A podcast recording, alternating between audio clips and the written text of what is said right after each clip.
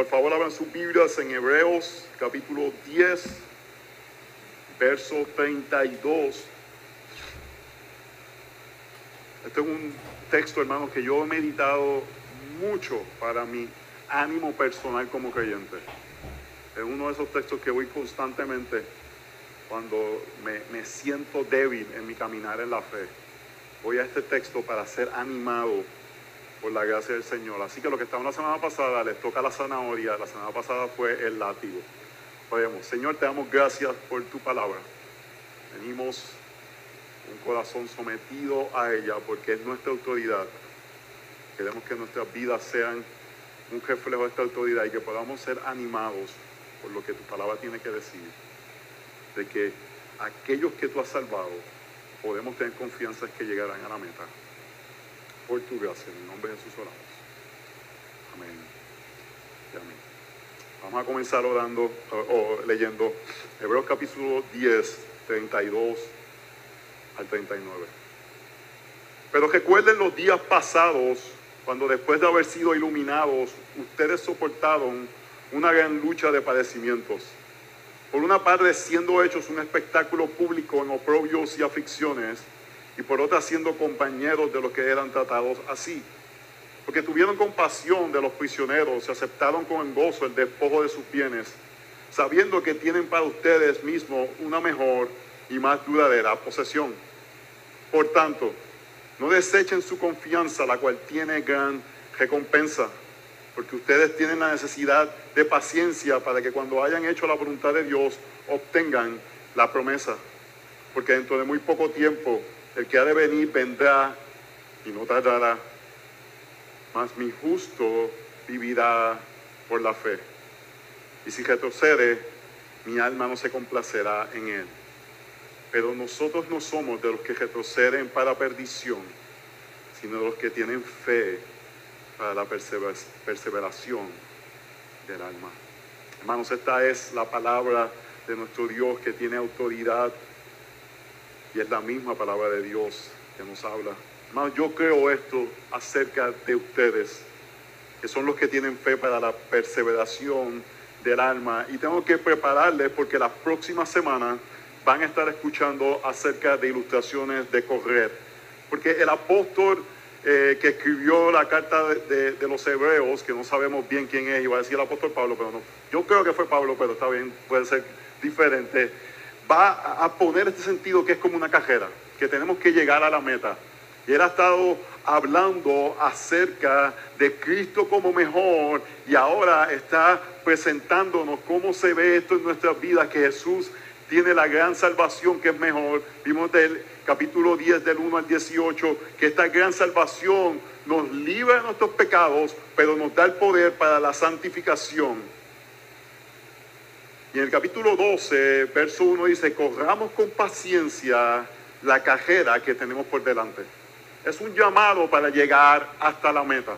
Y ustedes saben que por muchos años yo corrí, ahora mismo no estoy corriendo como antes, pero todavía sigo corriendo. Esta mañana salí a correr, ayer salí a correr. Y, y cuando yo hablo con gente acerca de correr, casi todo el mundo piensa que es que yo amo correr. Que es que yo estoy así, digo, no puedo esperar por salir y coger cuatro o cinco millas. ¡Wow! Qué, qué delicioso va a ser poder sentirme fatigado y cansado mientras impulso mi cuerpo, porque es que amo hacerlo. Oh, hermanos, es una lucha coger, es una batalla. Yo, yo no disfruto el acto de coger, yo, yo disfruto los beneficios, disfruto cuando competía, el competir, pero el acto de correr no lo disfruto. El día de ayer, hermano, yo salí y el día anterior, perfecta temperatura, ayer salí a correr 8 de la mañana, lloviendo bastante fuerte, con viento y frío, y hermanos, cada paso fue como una batalla, una lucha. Era, era difícil. Y, cuando tú sales así, hermano, yo no sé si ustedes saben, saliendo de casa, hay la primera milla que yo siempre cojo, tiene una elevación de, cambio de 230 pies. Eso es bastante. Y tengo que subir esa cuesta, Y siempre estoy peleando con la cuesta de así, digo, ay, quiero ir al patrón. Hay, hay como un redondel que ahora me mandaron a que tengo que meterme por dentro, eso es otro cuento para otro momento, en el redondel. Y, y paso ese redondel y esa es, esa es la media milla desde casa. Y siempre pienso ahí, ¿por qué tú estás haciendo esto? Vida para casa, vida para atrás, no tienes que seguir. Pero es parte de la carrera, es decir, no, hoy salí a coger cuatro millas, voy a coger cuatro millas. Y a veces digo, voy a coger seis millas, o siete millas, o diez millas. Y siempre cuando tú, puedes hacer ocho, puedes hacer menos. Y, es una lucha, no es algo placentero. Pa- para mí coger es como una agonía. Y el apóstol Pablo entendía eso. En 1 Corintios 9:25 dice, y todo el que compite en los juegos se abstiene de todo. Ellos lo hacen para recibir una corona corruptible, pero nosotros una incorruptible. Esa palabra se abstiene en el griego, yo no utilizo mucho el griego, pero aquí ayuda, es, es, tú la escuchas y es como si escucharías la palabra agonía. Él dice, todo el que compite en los juegos pasa agonía. El abstenerse, quitar cosas para lograr algo, una mesa. Y ellos, y ellos lo dicen, ellos pasan esa agonía por algo terrenal. Nuestra agonía de la correr la carrera del creyente es una para obtener algo eterno. Y en momentos la carrera del creyente parece una agonía, hermanos. El problema es que nos han dicho que si tú eres un verdadero creyente, la carrera debe ser como estar en Disneylandia. Y nos hemos creído esa mentira que nos han dicho por tanto tiempo, que es contrario a la palabra del Señor, donde nos llaman al sufrimiento, nos llama a la persecución, nos llama a no tener propiedad, a no tener cosas, y, y eso es contrario a lo que nos han dicho y nos sorprendemos cuando parece agonía el tener que coger la cajera. Y más en un tiempo donde el individualismo es tan importante que nos queremos sentir afirmados, la agonía de la cajera es morir a uno, es negar preferencias, es matar el pecado. Y pareciera contrario a como nos han presentado el cristianismo. Ven al Señor y tu vida será perfecta. Y el Evangelio dice, ven al Señor y muera a ti. Y coge la cajera hasta llegar a la meta. Y el apóstol quiere que cojamos la cajera y la cojamos completa. Que no nos quedemos cortos. Que no lleguemos pensando, ay, esto, esta cajera es fácil. Yo no tengo ni que entrenar. Hermanos, si usted va a coger una cajera y no entrenó, lo voy a ver cojeando, lo voy a ver pasando dolores o lo voy a ver regresando. Algo va a pasar. Si tú, ciertas distancias, tú tienes que entrenar, tienes que pasar el trabajo, tienes que hacer lo que es necesario. Lo cómico es que a veces nos sacan fotos en las cajeras y salimos más feos. No voy a decir nadie aquí, pero uno una aquí que el hombre salió, aquel hombre. Y hace unos años, yo creo que fue hace como ocho años, Omar, ¿hace cuánto fue hecho?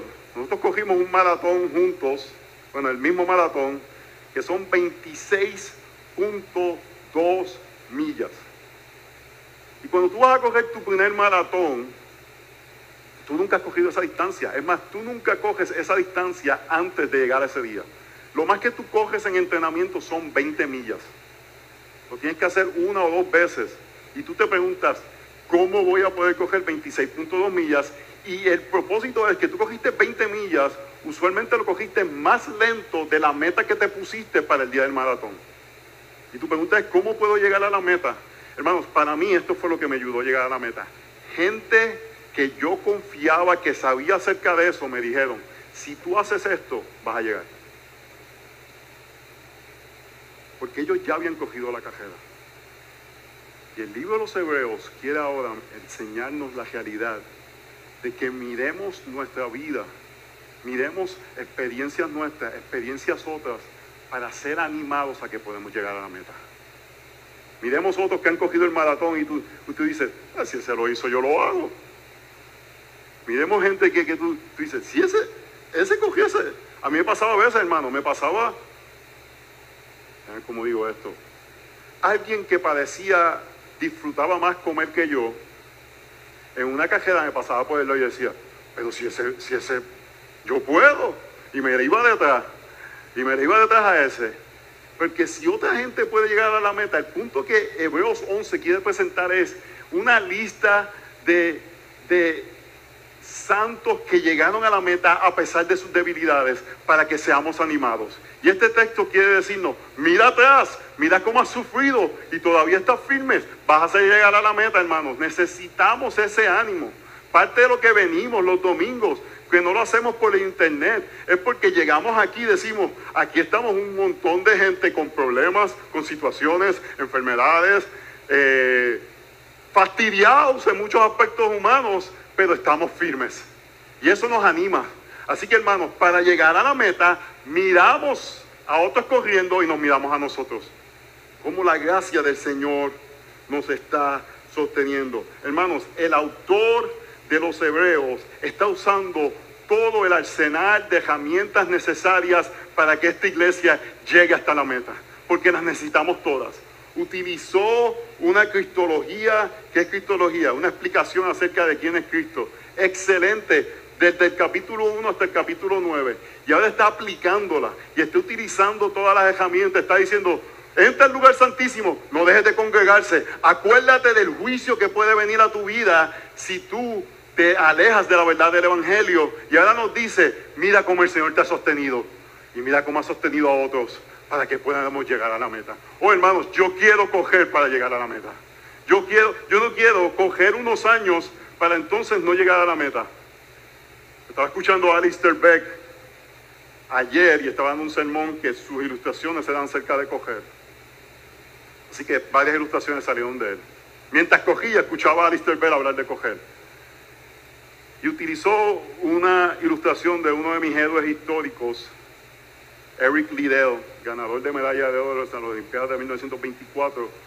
Y él era un especialista de los 100 metros y por glorificar a Dios decide coger los 400 metros porque la cajera de los 100 metros quedaba el día del Señor.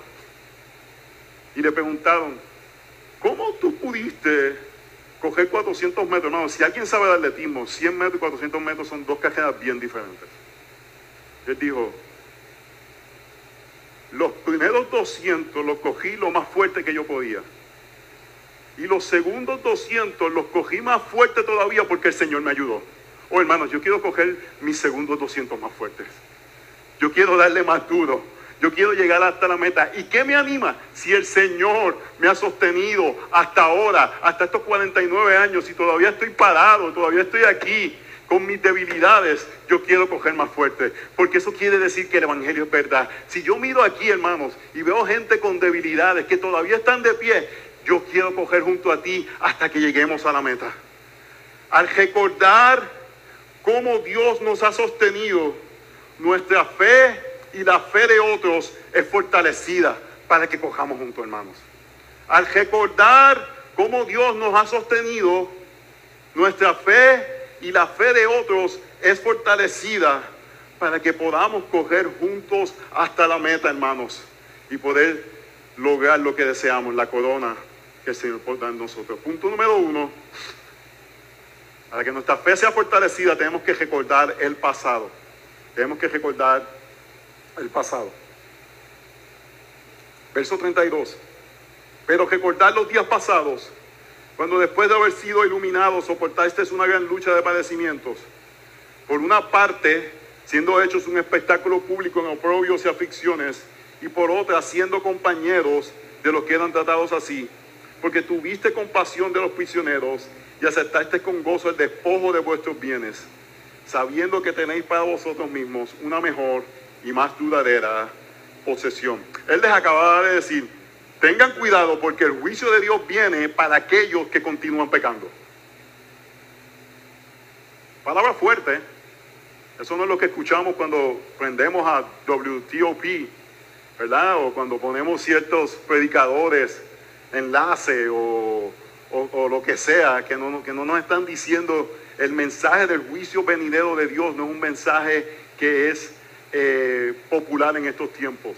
Y Él les da ese mensaje de que el juicio de Dios está por venir, pero dice, recuérdate de algo. Gente sufrieron, permanecieron con lo que estaban sufriendo. Hermanos, las dificultades pasadas nos deben dar fe para el futuro. Las dificultades pasadas nos deben dar fe para el futuro. Debe ser algo que miramos para atrás y decimos, wow, si yo sobreviví eso y estoy aquí, todavía creo, el Señor me va a ayudar para el futuro. Eso es lo que el, el apóstol está tratando de hacer aquí. Recuerden lo que pasó. ¿Y qué es aquello que les permite permanecer? Una esperanza futura. No es que la cosa ahora se va a poner mejor, es que sabemos y estamos seguros de lo que va a pasar en el futuro. Hermanos, las dificultades pasadas nos dan fe para el futuro, fe para enfrentar dificultades, fe para crecer en santificación, fe para ser más como Cristo. Hermanos, pruebas familiares que he tenido en el pasado me dan fe ahora en el futuro que el Señor me va a ayudar. Situaciones eclesiásticas como que, que tuve que manejar como pastor nuevo, cuando pareciera que van a suceder nuevamente, me da fe porque el Señor nos ayudó en aquel momento como iglesia, todavía estamos aquí de pie. Hermanos, áreas de pecado que ya no son tentación en mi vida, eso me da fe de que el Señor me va a ayudar a crecer más todavía. Hace 30 años, ver pornografía para mí era tentación. Yo puedo decir con buena conciencia, hermanos, ahora mismo no es ni tentación. Eso no es una tentación en mi vida. Yo no tengo la tentación de mirar cosas inapropiadas en mi computadora, en mi celular.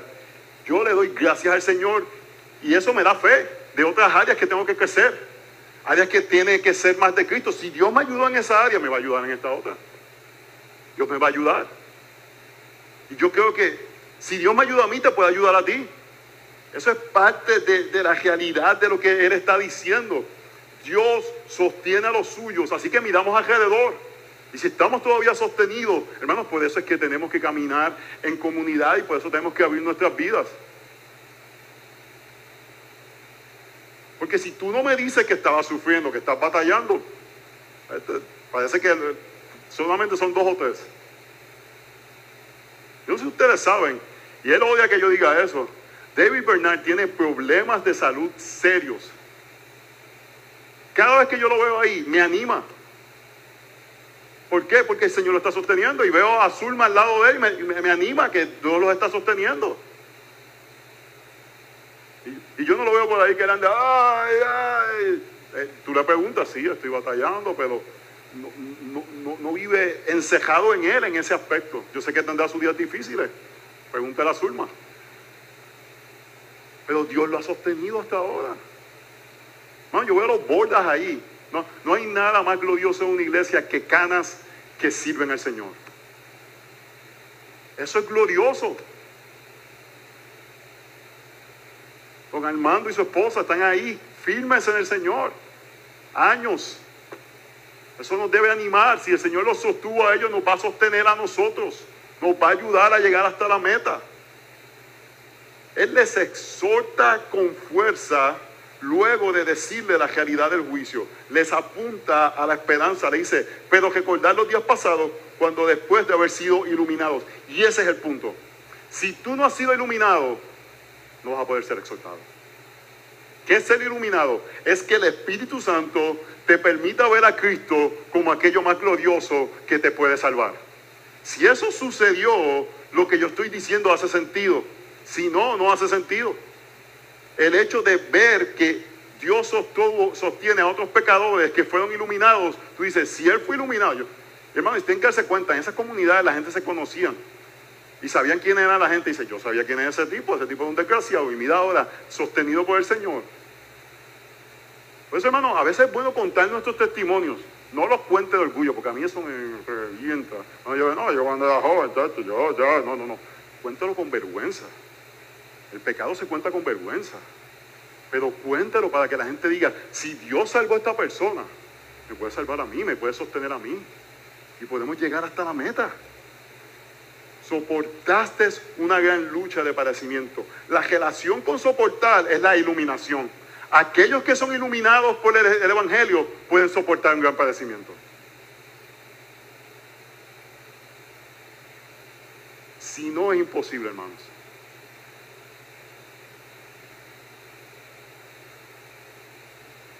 Si tú estás aquí y no has sido iluminado, yo te,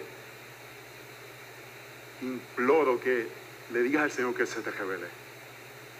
Dios no torna esa oración vacía atrás. Ilumine tu corazón. Y mira lo que dice, y aceptaste con gozo el despojo de vuestros bienes. Eh, ¿Escucharon bien? Ellos aceptaron con gozo el despojo de sus bienes. Voy a repetir eso porque yo sé que eso, eso se me hace difícil. Aceptaron, no aceptaron, no se resignaron. Aceptaron con gozo el despojo de sus bienes. Imagínense que mañana venga una ley nueva. Si usted es creyente, tiene que irte a un campo de concentración. Pero no voy a decir, pero esta semana una política estaba hablando de programar personas. Y ellos aceptaron con gozo. Usted sabe la cantidad de gente que vive deprimidos porque no tienen el carro que desean. O porque no tienen la casa que han soñado. O porque el trabajo que les daba la identidad les fue removido. Y este grupo de creyentes aceptaron con gran gozo la remoción de sus bienes. Eso nos debe llevar a Hechos 5.4 cuando los apóstoles, luego de sufrir cárcel, ser latigados, dice, ellos pues salieron de la presencia del concilio regocijándose de que hubieran sido tenidos por dignos de padecer afrenta por su nombre. El punto que está trayendo es, hermanos, cuando sufrimos por el Evangelio y lo sufrimos bien, eso es una afirmación de que la salvación está en nosotros. No es que estamos ahí no somos masoquistas, no estamos buscando que, la gente nos persiga. O tampoco es que no somos indeseables, que estamos peleando con todo el mundo por ahí. Pero la realidad es, hermanos, si creemos el Evangelio, debe haber algún lugar que gente empuja contra las verdades del Evangelio en tu vida. Si eso no existe o, no estás reflejando el Evangelio, o no estás tratando de evangelizar a alguien, o estás tratando de por temor al hombre caerle bien a todo el mundo.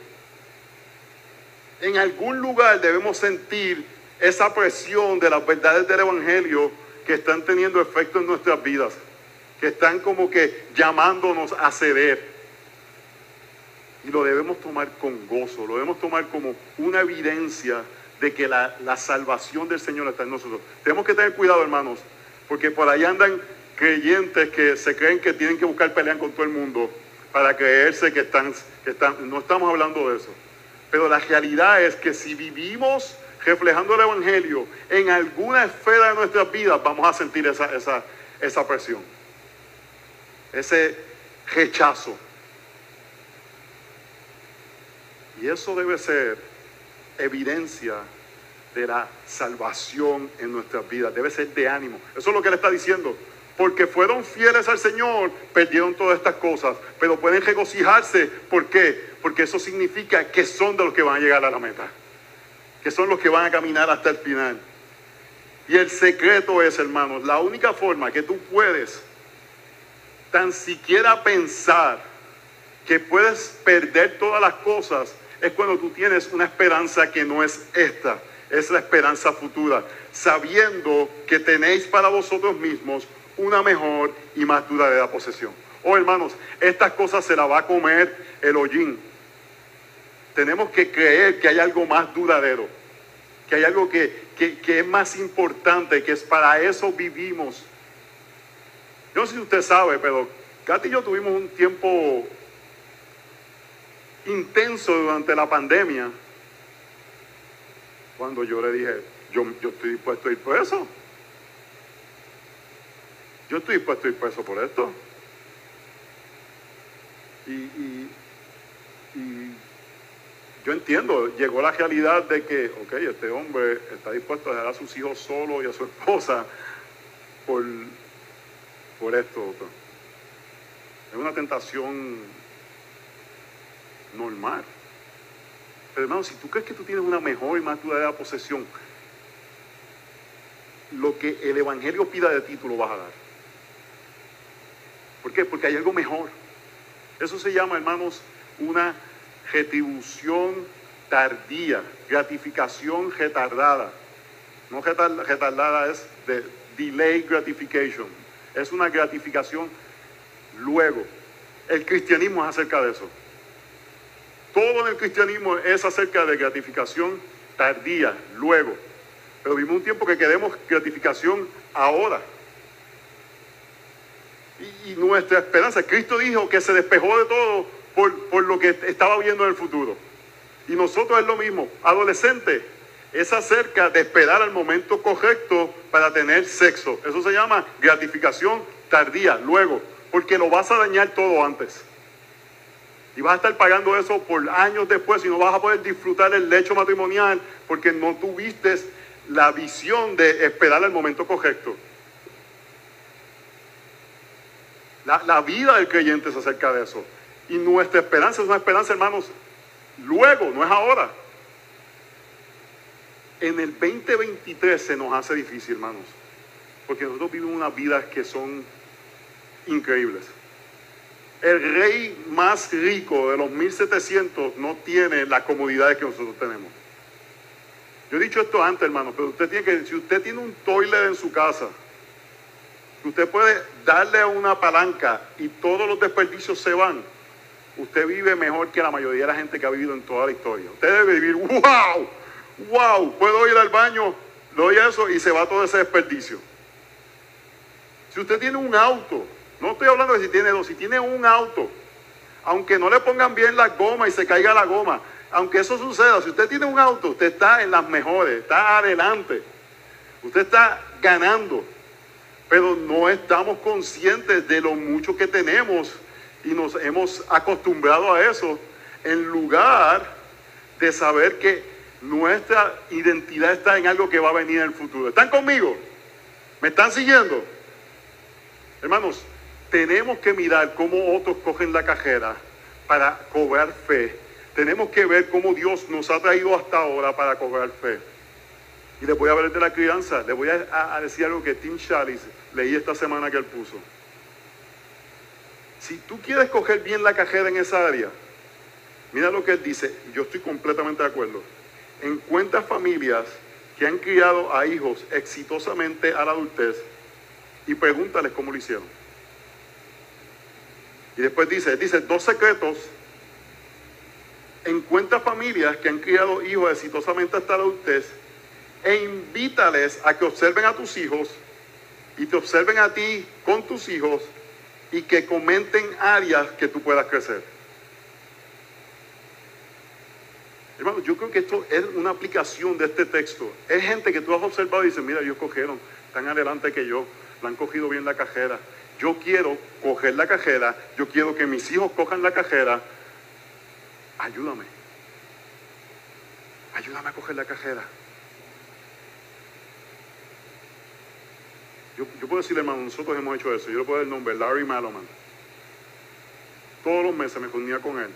Lo invitábamos a casa simplemente para que viera a nuestros hijos. Bob Donahue, ustedes lo conocen. John Loveness. Bob Coughlin. ¿Saben quién es Bob Coughlin? El de adoración. Cuando yo me reúno con él, yo no le hago ni una pregunta de adoración. Le hago preguntas de crianza. Porque yo me reúno con su hijo Devon y yo digo, yo quiero que mis hijos sean como Devon. ¿Qué tú hiciste? Dígame, dime, dime. Llevo a mis hijos a lugares para que él lo vea y después le digo, dime de ellos, ¿qué tú piensas? ¿Cómo ellos pueden crecer? ¿Cómo pueden mejorar? ¿Qué nosotros podemos hacer mejor? Porque yo lo he visto a él y yo quiero lo que él quiere. Él ha cogido la cajera bien, sus hijos lo respetan, sus hijos lo buscan, sus hijos desean su sabiduría, yo quiero lo que él tiene. Pero no tenemos la humildad de ver a otros cogiendo la cajera y decirle, yo necesito aprender de ti, para ser sostenidos los unos con los otros. Oh hermanos, esto es una cajera de equipo, esto no es un maratón solitario. Así que hermanos, que al recordar cómo Dios nos ha sostenido, nuestra fe y la fe de otros es fortalecida. Punto número dos, no desechamos la confianza. Verso 35, por tanto, no desechéis vuestra confianza, la cual tiene gran recompensa. Por tanto, ¿qué es por tanto? Por lo que acabamos de escuchar, por la realidad de que tenemos una mejor esperanza, por la, la realidad de que somos animados, de que pudimos coger la cajera a pesar del sufrimiento. Por tanto, no desechemos la confianza. Tenemos que confiar, hermanos. El punto de mirar atrás no es decir, oh, wow, mira para allá todo lo que yo sufrí, qué superhéroe yo soy. El punto de mirar atrás es decir, wow, yo sé lo débil que yo soy. Y con lo débil que yo soy, todavía estoy perseverando, a pesar de todo eso que yo he vivido. Yo confío en el Señor. Yo confío en el Señor. Bueno, yo empecé en una iglesia de prosperidad y el Señor me sacó de esa porquería. Yo digo, me sacó de esa porquería. Imagínense, yo estaba ahí y Él me sacó. Eso quiere decir que algo él, tiene en mí que desea que yo conozca la verdad. Yo veo ese tiempo que yo estuve ahí, en ese lugar. La, iglesia se llamaba Fuente de Agua Viva, hermanos. Busque eso. Eso es porquería, porquería, porquería. No hay otra forma de ponerlo. Si Él me sacó de eso, eso me anima de que Él tiene un plan conmigo, de que Él me ama, de que Él me abrió los ojos a ver profundidades mayores del Evangelio. Y no perdo mi confianza, la que dice que tiene gran recompensa. Ven nuevamente, esa confianza no es para hoy, es para mañana. Hay una recompensa futura. Delay gratification. Miramos a la realidad de lo como Dios nos ha sostenido y ha sostenido a otros y eso nos da confianza. ¿Qué cosas nos pueden robar la confianza? ¿Están despiertos? ¿Están dormidos? Hay dos o tres dormidos. ¿Qué cosas nos pueden jugar la confianza, hermanos? En, el contexto de Hebreos es el sufrimiento. El sufrimiento nos puede jugar la confianza y ahí es donde necesitamos una teología correcta acerca del sufrimiento. Yo escribo un libro acerca del sufrimiento. Si no lo ha leído, le animo a que lo lea. Para que, que cuando el sufrimiento llegue, podamos navegar el sufrimiento de una forma que no seamos desanimados, sino que podamos ser fortalecidos porque nos hemos creído lo que nos han dicho, que para el que es cristiano la vida es felicidad. En lugar de la realidad de que vivimos en un mundo caído y vamos a sufrir. ¿Qué cosa nos cobra nuestra desconfianza? Que todavía pecamos. Pero ahí necesitamos una doctrina sólida del Evangelio que no toma el pecado livianamente, pero como Hebreos 1 al 18 nos dice, el pecado fue lidiado por el Señor y podemos trabajar en nuestra santificación. Y no, tenemos que ser desanimados por eso. Mentiras, mentiras de la cultura, el individualismo, todas estas cosas de que busca tus sueños. Eso nos roba la confianza. Filosofías falsas. Me acuerdo la, la, mentira que mi mamá me dijo. Una mujer bien piadosa que ama al Señor, pero me dijo esta mentira. Disfruta los años de universidad que después te vas a casar. Es una mentira. Es una mentira. Ella tenía que decirme, ve y sé luz en medio de las tinieblas. Predica la palabra del Señor. Es lo que tenía que decirme. Y si sufres por eso en la universidad, el Señor te va a sostener. Pero decimos cosas que parecen chéveres, que son mentiras. Y eso puede darnos desconfianza. Pero mira, dice, cuando hayáis hecho la voluntad de Dios, obtengáis la promesa. ¿Cuál es la voluntad de, Dios? ¿Verdad? Aquí dice, cuando has hecho la voluntad de Dios, obtenéis la promesa. ¿Quién está cogiendo para la meta aquí? Ay, ¿qué hace la hermana allá atrás? Los demás, conviértanse a Jesucristo. Porque si no, si, si, lo dudan tanto, están tan dormidos que yo digo, ¿quién quiere llegar a la meta? Y es como que...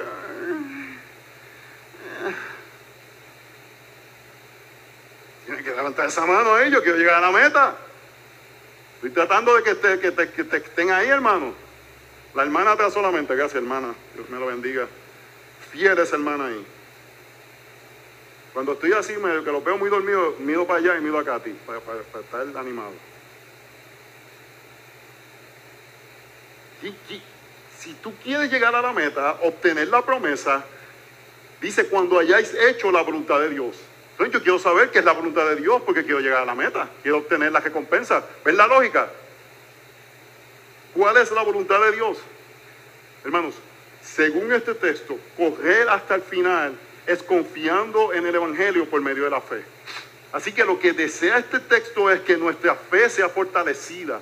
No es acerca de yo hacer, es acerca de yo creer. Y acerca de creer en la obra y las promesas del Señor Jesucristo. Tenemos que creer esto. Jesucristo es, es mejor. Tú tienes que creer eso. Tú tienes que creer que es un mejor Salvador. Tú tienes que creer que cualquier mentira que tú dices, eso me puede salvar, sea tu cuenta bancaria, sea una relación que es inadecuada, lo que sea, tú tienes que creer, Jesucristo es mejor, Él es un mejor Salvador, Él es el que da vida eterna, Él es el que me va a proteger, es el que me va a dejar llegar hasta la meta. Y mira lo que dice el verso 37, porque dentro de muy poco tiempo el que ha de venir vendrá y no tardará. Esto viene de, Isaías, lo que está diciendo hermanos es, el sufrimiento o esta agonía de la carrera que estoy hablando, este, este mensaje no es popular. Esto no es ser un campeón. Este mensaje es llegar a la meta es una agonía. Hay luchas, hay batallas. Pero el, texto nos dice, dentro de muy poco tiempo, el que ha de venir vendrá y no tardará. Es la promesa, hermanos, de que Él habrá de venir. Él va, eh, tú tienes que creer eso. No, si yo no creo que el Señor va a venir, ¿para qué estoy haciendo lo que hago? Yo tengo que creer que Él me va a dar un alivio, que Él me va a rescatar, que Él me va a ayudar, que yo tengo una esperanza que voy a alcanzar. Y la esperanza es verlo a Él, hermanos. El creyente no es que desea librarse del infierno, deseamos librarnos del infierno, pero nuestra motivación mayor es estar con Cristo, Él es la recompensa. Y nos dice, Él va a venir. ¿Tú lo crees que Él va a venir? Tú tienes que creer que Él va a venir para que cuando vengan las tentaciones, cuando vengan las ideas, tú te mantengas firme en la fe y tú digas, yo creo que Él ha de venir. Y dice, no tardará. Es interesante porque ese no tardará está añadido y es una referencia a Apocalipsis. Este sentido de Maranata. Ven Señor, no tardes. El que va a venir no va a tardar, hermanos. Y nos va a dar el alivio que necesitamos, el respiro que necesitamos de este mundo caído donde realmente, hermanos, hay cosas que nos desaniman y nos roban la confianza. Y lo que el autor de los Hebreos desea hacer es darnos toda la información que deseamos, necesitamos, ¿para qué? Para que no, no desconfiemos, no nos cansemos, lleguemos hasta la meta. Nos da a Cristo completamente como más glorioso es presentado en las Escrituras. Nos dice, eh, eh, el Evangelio es aquello que no solamente te perdona tus pecados, te permite santificación. Te dice, tú puedes entrar a la presencia de Dios por medio de la comunión con los hermanos. Y te dice, ten cuidado que no vayas a terminar recibiendo el juicio de Dios y sigue pecando. Pero déjame decirte algo. Mira lo que Dios ha hecho contigo. Mira lo que ha sucedido. Mira cómo te ha sostenido. Él no va a tardar. Si has pasado todo esto estos años, ella mismo va a llegar. hermano, yo 49 años me queda menos por verlo. Él va a venir. Me va a rescatar. Vamos a llegar. Yo, no, yo a veces digo, no, sé si yo quiero que ella se vaya primero o yo me vaya primero. Pero yo le aseguro algo, hermano. Jesucristo es mejor que Katy. Él es mejor que ella. Oh, esto sí que es difícil. Es mejor que esos dos chicos. Él es mejor. Y Él no va a tardar. Él va a venir por nosotros y tenemos que creernos, Él nos va a rescatar de esta realidad del sufrimiento que vivimos, hermanos. Él nos va a dar el alivio, el respiro que necesitamos y no va a ser más allá de lo que podamos soportar. Y la forma que permanecemos está ahí en el verso 37, 38. Dice, el ave de venir y no tardará, mas mi justo vivirá por la fe. Por 10 chocolates, ¿de dónde viene ese texto? Viene de Habacuc. En Romanos capítulo 1, Pablo también lo utiliza. Es interesante que el autor de los Hebreos hace una pequeña modificación. En el Antiguo Testamento dice, más el justo por la fe vivida. Y aquí él dice, más mi justo. Inspirado por el Espíritu Santo, él lo que desea comunicar es, aquellos que le pertenecen al Señor van a ser sostenidos por la fe, que es un regalo del Señor. Y tenemos que creer que le pertenecemos a Él, que Él nos ha salvado, que si estamos aquí parados todavía es porque somos de Él, si no ya hubiésemos arrancado. Mas el justo, más mi justo, vivirá por la fe. El libro de Habacuc, hermanos, es un libro acerca del sufrimiento. Las cosas no estaban buenas para Habacuc y él tenía que ser recordado. ¿Cómo puedo soportar todo este sufrimiento, toda esta desolación, todo este exilio? ¿Cómo puedo soportarlo? Por medio de la fe, por medio de la esperanza de que seré rescatado. Habacuc 17, aunque la higuera no eche brotes, ni haya frutos en las viñas, aunque falte el producto del olivo y los campos no produzcan alimento, aunque falten las ovejas del geril y no haya vacas en el establo. Básicamente él estaba diciendo esto.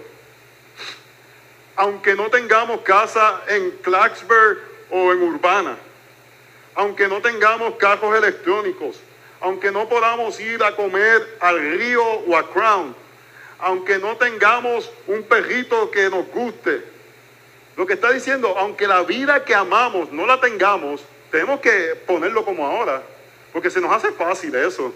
Ah, sí, las viñas, el olivo, ah, pues claro, eso allá, lo- esa gente, no, hermanos. Si no tenemos nada de lo que hace que nuestras vidas, si no tuviésemos la NFL, si los odioles de Baltimore no hubiesen clasificado a los playoffs, aunque eso están acostumbrados. Si los Bravos hoy pierden otra vez contra los Phillips, si la vida nos de mal, si se nos cae una goma del carro, aunque las cosas pasen mal, con todo yo me alegraré en el Señor. Oh hermano, ¿cómo va a ser? ¿Cómo va a ser eso? ¿Cómo va a ser si lo perdió todo? Con todo yo me alegraré el Señor. Me regocijaré. No, eso, eso, eso, eso, eso lo añadió un escriba ahí.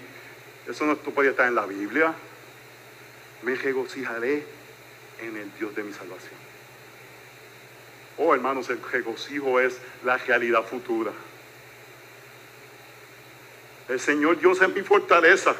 Él ha hecho mi pie como los de siervas y por las dudas me hace caminar. Hermanos, ¿cómo podemos yo alegrarnos en el Señor?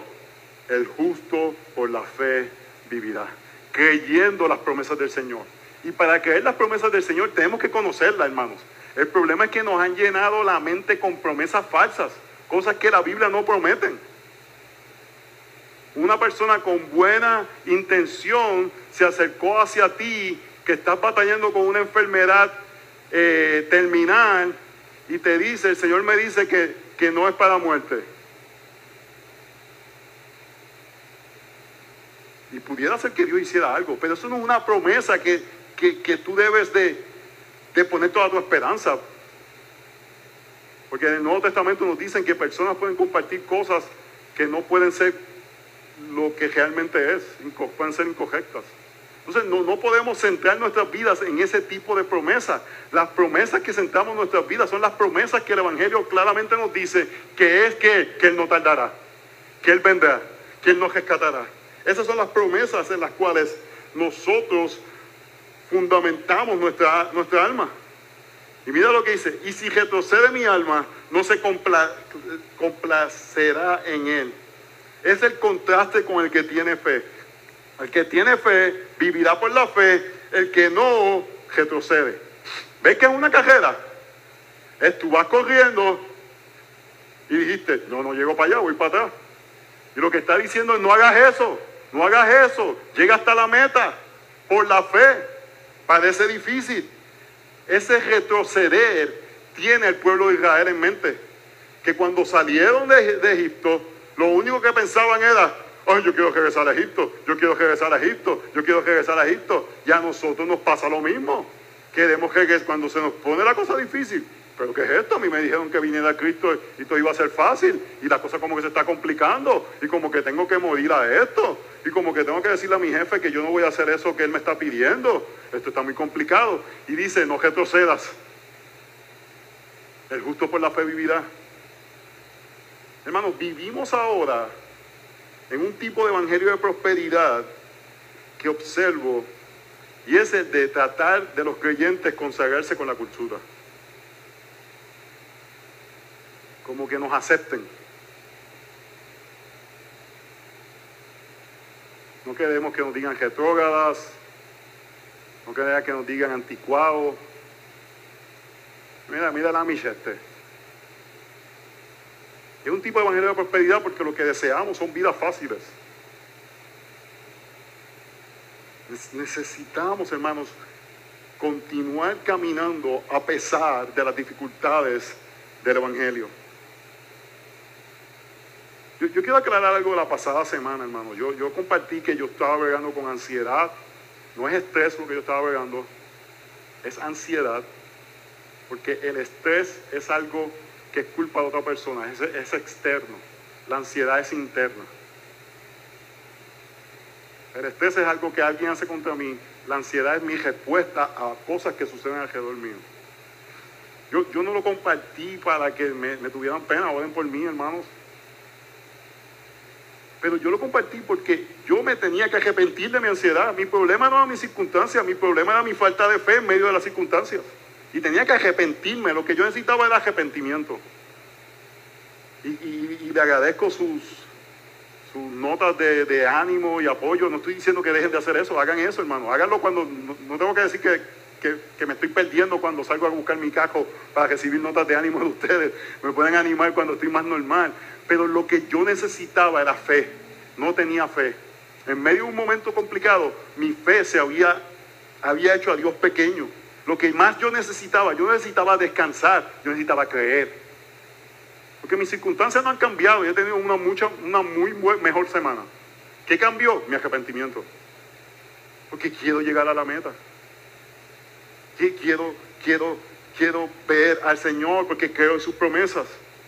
Así que hermanos, vemos el pasado para afirmar nuestra fe, al recordar cómo Dios nos ha sostenido, nuestra fe y la de otros es fortalecida. Así que hermanos, no retrocedemos. Verso 39. Pero nosotros no somos de los que retroceden para perdición, sino los que tienen fe para la preservación del alma. El punto que quiere decir, hermanos, eh, es uno de mis textos favoritos en toda la Biblia, porque él los anima, le da diferentes tipos de advertencias, advertencias fuertes, le, los sacude, le dice, viene el juicio de Dios, pero le dice, déjame decirte algo, ustedes no son de los que van a retroceder. Es interesante el método que utiliza él. Él los sacude, él le dice, eh, se van a desviar, tienen que ver a Cristo, ustedes ni conocen a Melquisedec, han perdido el tiempo y no han aprendido lo que tienen que aprender. Le hizo un montón de cosas. ¿Me están siguiendo? Pero les dice, ustedes son los que no van a retroceder. Él veía la gracia de Dios en ellos, aunque de vez en cuando tenía que, que jamaquearlos. Aunque de vez en cuando tenía que, que decirle, despierta. Él dice, ustedes son los que van a llegar a la meta. Dice, porque nosotros, y me encanta el lenguaje de comunidad, y él se incluye. Él, él hasta se está predicando él mismo. Él necesitaba el mensaje. Él- todo lo que había dicho se lo estaba diciendo a él, porque todos necesitamos todas las herramientas que son necesarias para acordarnos llegar a la meta. O hermanos, si yo quiero llegar a la meta, yo quiero que la gente use todas las herramientas, lo que sea necesario, hasta la disciplina eclesiástica si es necesario para yo poder llegar a la meta. Porque ese es el fin. Dicen, no son los que retroceden nuevamente, no como el pueblo de Israel que quería volver a Egipto, sino que nosotros queremos llegar a la tierra prometida. ¿Dónde ellos iban a retroceder? Al judaísmo. ¿Y dónde nosotros podemos retroceder? Al- a la cultura, hermanos.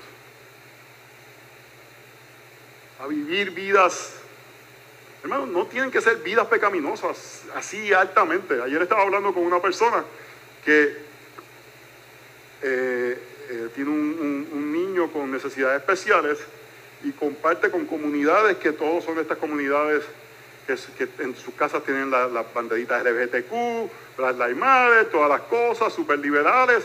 Y él dice, eso parece allí, es- esos papás, todos esos nenes bien, bien, bien comportados, bien enseñados. Porque hermano, toda esa gente que tiene dinero, que tiene mucho dinero, quieren que todo el mundo peque y haga las cosas, pero no quieren que su familia haga esas cosas.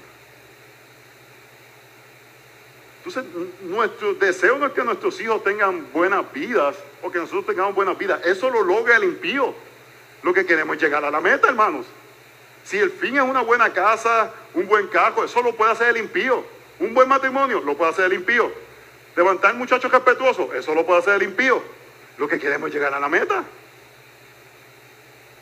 Y él está diciendo, yo voy a usar todas las herramientas necesarias para ver si ustedes no regresan al judaísmo. Hermano, ellos no querían ni regresar al ocultismo, quieren rezar al judaísmo. Alguien hubiese dicho, ah, déjalo que ahí, que más o menos, todavía Cristo está ahí. Bueno, no, y él dice, no vuelvan, no vuelvan, no retrocedan. Oh, hermano, no queremos retroceder, queremos llegar hasta la meta.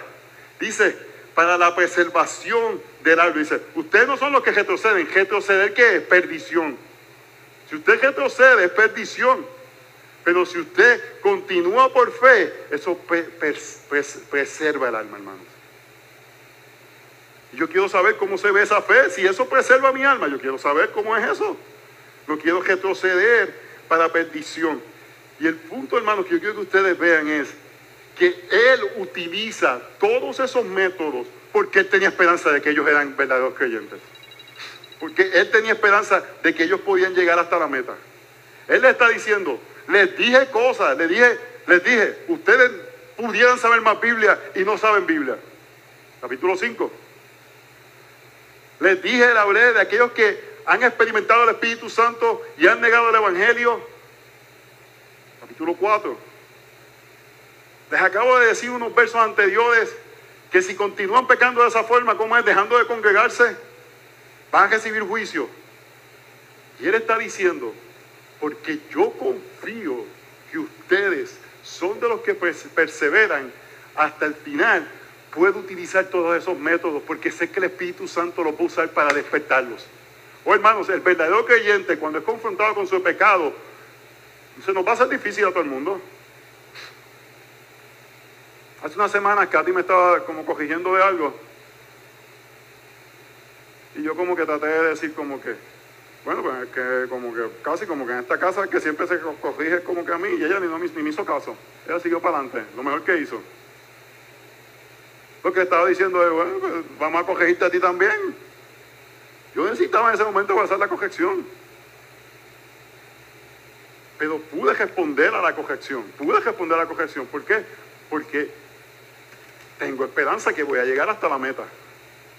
Y es lo que está diciendo. Yo creo que este punto es importante. Presten atención. El verdadero creyente responde a los métodos de gracia para poder llegar a la meta. Todos ellos. No escoge los que prefiere. El verdadero creyente quiere llegar a la meta. Eso es el punto que le está trayendo en todo su argumento. Porque le, le tiró con todo. Él le tiró con todo. Y él dice, pero yo tengo confianza que va a llegar a la meta. Porque el verdadero creyente va a responder. Algunos les toma más tiempo, algunos necesitan pensarlo, algunos necesitan como que jamaquearse, unos tienen que justificarse un poquito, pero van a responder. Porque el Espíritu Santo está en ti. Y el Espíritu Santo va a hacer algo en tu vida y vas a responder a eso. No vas a, no vas a, a pelear, hermanos. Si el, hecho, Hebreos 16, dice, tenemos como ancla del alma una esperanza segura y firme que penetra hasta detrás del velo, hermanos. Esa esperanza nos va a hacer permanecer, es un ancla que no nos va a dejar que nosotros mismos nos saquemos. Eso es lo que Hebreos 6 dice. Tenemos un ancla que nos tiene agajados. Y hasta que tú trates esa parte de la ancla esa, no vas a poder porque tú le perteneces al Señor. Y los métodos de gracia tú vas a responder a ellos. ¿Por qué? Porque no eres de los que retroceden para perdición, sino eres de los que tienen fe para la preservación del alma.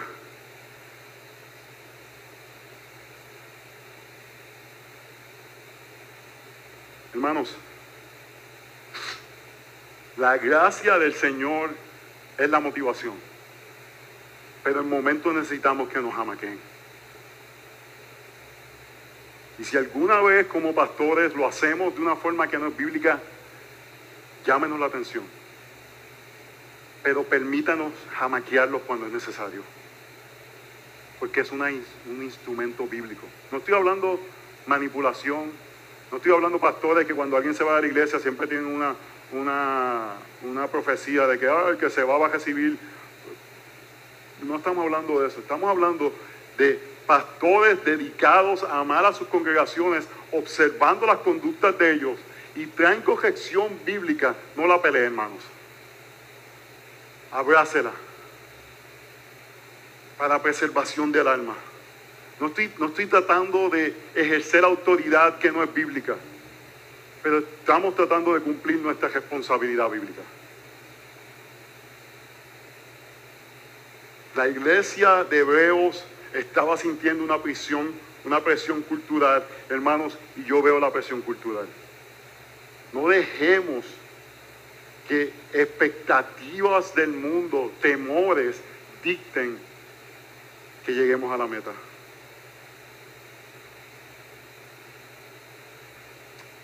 Esta ilustración es de Alistair Berg, la modifiqué. No, la hizo así completa, pero estaba hablando, y yo puedo ver eso, que tú puedes, hay cajeras que son 10K, medio maratón, cajeras como esa, ¿verdad? ¿Saben esas cajeras que, que hay por ahí? Y tú pudieras ir y decir, ah, yo quiero esa camiseta, me gustó la camiseta. Y te compras la camiseta y te pones la camiseta y andas por ahí con la camiseta, bien chévere, y todo el mundo, wow, mira, se coge, se coge medio maratón, se coge 10K, anda con la camiseta. Hasta que alguien te dice, ¿qué tiempo hiciste? Y tú, bueno, me tomó como cinco minutos ir a comprarla. Porque no cogiste la cajera.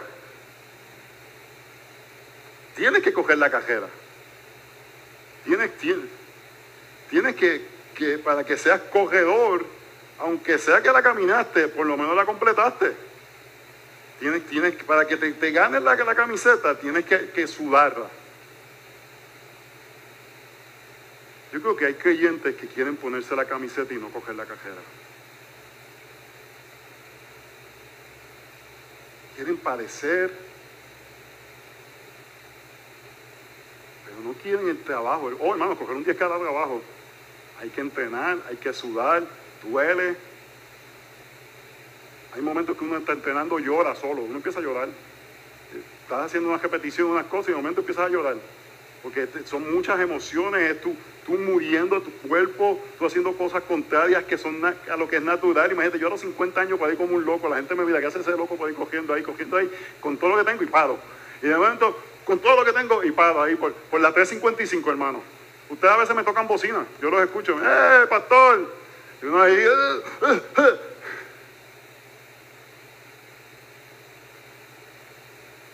Pero para usar la t-shirt, tienes que entrenar y coger la cajera. El cristianismo no es un t-shirt que nos podemos poner para aparecer. Para poder llegar a la meta tenemos que ponernos en la t-shirt completa. Y los hijos de creyentes, la t-shirt no te la pone porque tu papá tiene la t-shirt. Tienes que ponértela tú. Y tienes que coger la cajera tú. Hermanos, esto lo digo como pastor. Yo tengo confianza que ustedes son de los que nos van a retroceder, sino los que tienen fe para la preservación del alma. Por el Evangelio abracemos todas las formas posibles para llegar a la meta.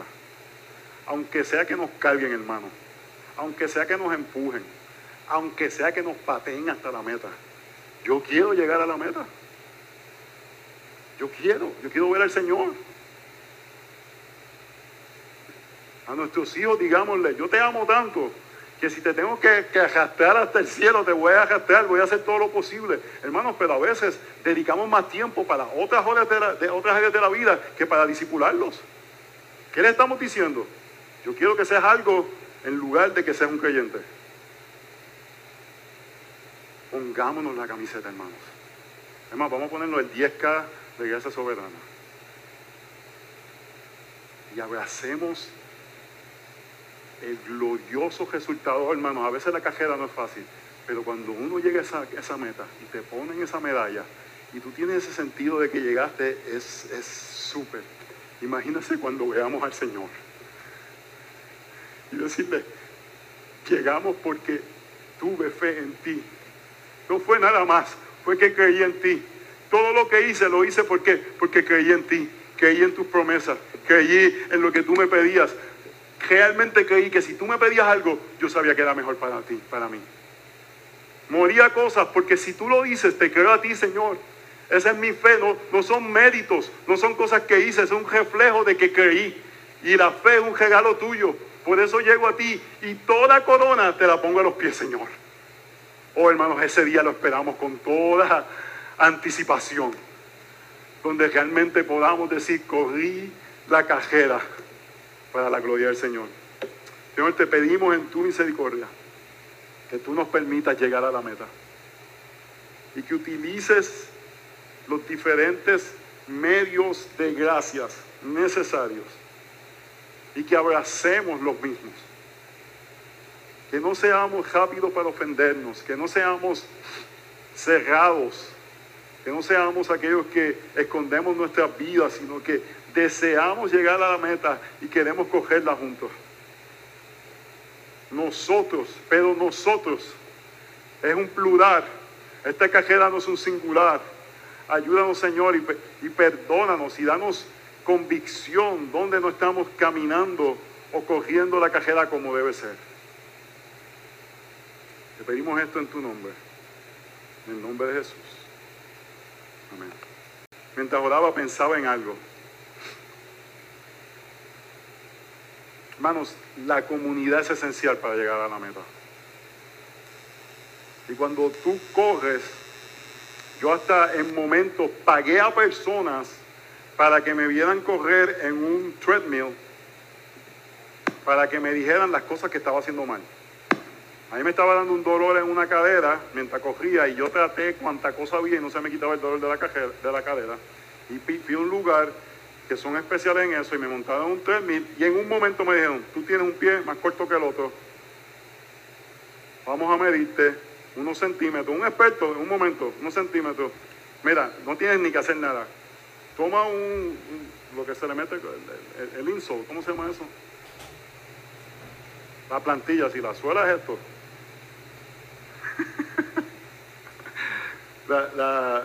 el insole, tú vienes y cortas uno viejo y se lo pones debajo al, que, al que trae el tenis, al que tú usas, y eso te va a hacer la diferencia que tienes en, en, tus pies. No, yo hice eso y a mí más nunca me ha dado dolor en la, en la cadera. Más nunca. Llevo años. Estaba, estaba viroldo. Yo, no me daba cuenta y cogía como así. Y alguien que sabía me dijo, eso es lo que estaba haciendo mal. Necesitaba que alguien me cogiera, necesitaba vivir en comunidad. A mí me encanta coger solo, hermanos. Yo soy una persona que me, que me gusta estar con gente menos coger. Eso a mí me gusta hacerlo solo. Y necesitaba que alguien me viera. Yo estaba cogiendo solo, cogiendo solo. Y con un dolor, y con un dolor. Necesitaba que alguien me dijera, estás medio virado ahí, brother. Tienes que enderezarte. Pero quería coger solo. No cojamos solos. Cojamos la cajera para que no solamente nosotros veamos los defectos de otros, sino para que otros vean nuestros defectos y podamos juntos ayudarnos a poder llegar a la meta.